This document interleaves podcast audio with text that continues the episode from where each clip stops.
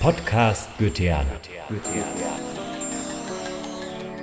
Un programa de cultura, sociedad y política, alemana, latinoamericana y del mundo. Producido por la Sociedad Goetheana Argentina Goethe Centro Mendoza, en cooperación con Junges Netzwerk.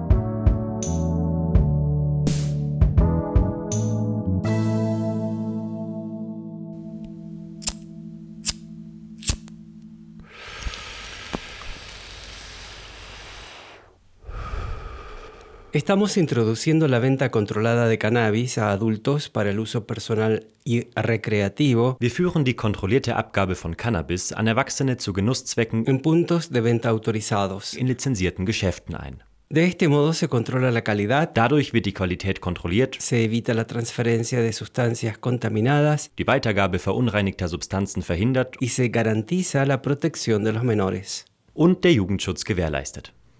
El 7 de diciembre de 2021, los tres partidos que formarían parte del nuevo gobierno alemán firman el acuerdo de coalición. Uno de los pocos puntos del que desde un principio concuerdan el Partido Socialdemócrata, los Verdes y los Liberales tiene que ver con la reestructuración del manejo político del cannabis. El negocio de las drogas ilegales da cuantiosas ganancias. Solamente en 2021, en Países Bajos, se secuestraron toneladas de cocaína valuada en 5 mil millones de euros. En Bélgica, en el puerto de Amberes, se secuestraron alijos de droga por 4 mil millones de euros. Nadie sabe a ciencia cierta la cantidad de droga que entra a Europa, principalmente por los puertos de Amberes y Rotterdam. Las mafias han logrado aceptar eficientes mecanismos para burlar los controles de las principales vías de ingreso al continente. La violencia y la corrupción asociada al narcotráfico es solo uno de los problemas conexos. El de la salud de los consumidores y la adicción sobreviniente es otro problema, y es este uno de los objetivos que busca mitigar el proyecto del gobierno federal alemán, que pretende despenalizar la tenencia de entre 20 y 30 gramos de marihuana para consumo personal, tal como el cultivo de hasta tres plantas de cannabis también para consumo recreativo personal. En marzo de 2023, los ministros de Salud y Agricultura presentaron un plan que hace efectivo el paso a la despenalización del cannabis.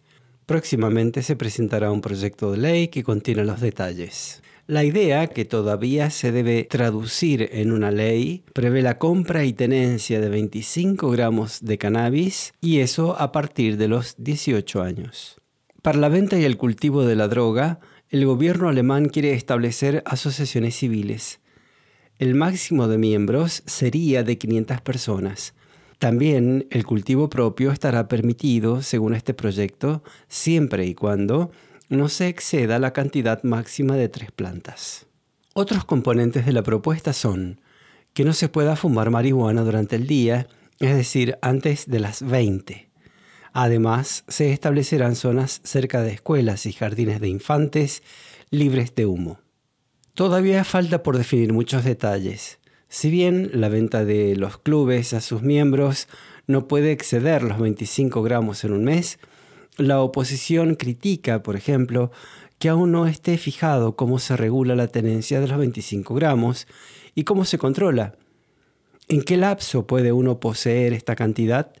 ¿En una hora? ¿En una semana? ¿O en un mes?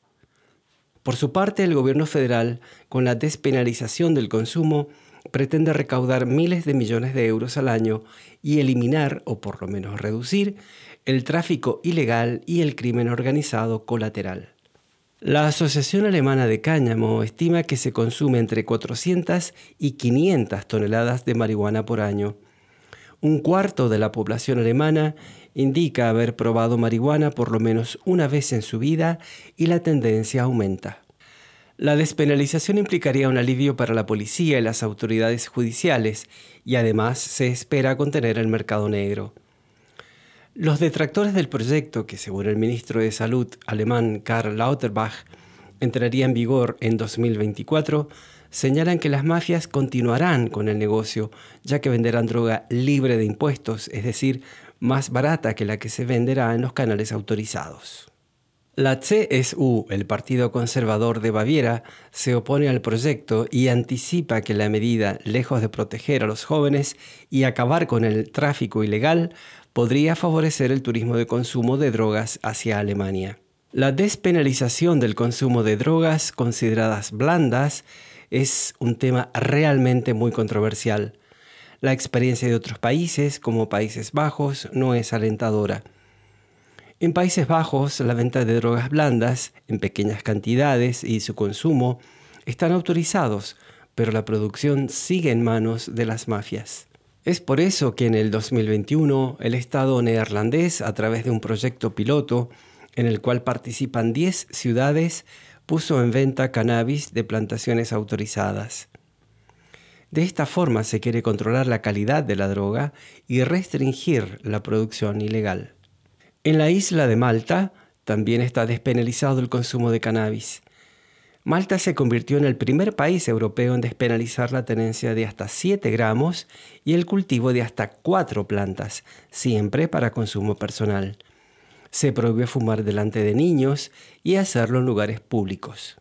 El tema es realmente muy polémico y otros gobiernos europeos discuten qué hacer ante el fenómeno del narcotráfico, el crimen que de él se deriva y los problemas de salud asociados al consumo de drogas.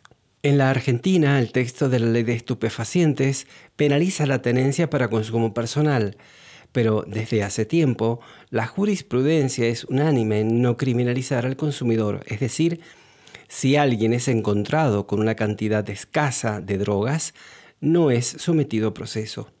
En otros países, como Colombia, la situación es parecida a la de Argentina. El texto de la ley reprime la tenencia para uso recreativo, pero los tribunales no lo aplican. Además, existe un proyecto de ley que modificaría la actual ley en el sentido de excluir a la marihuana del listado de drogas cuya tenencia está prohibida. Por lo que vemos, hay una tendencia global en el sentido de despenalizar la tenencia de cannabis en pequeñas cantidades. Además, ya son muchos los países que permiten el uso de la marihuana con fines medicinales.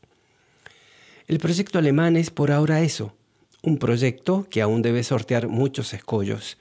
El mayor es la aprobación por el Consejo Europeo y luego su discusión en el Bundestag.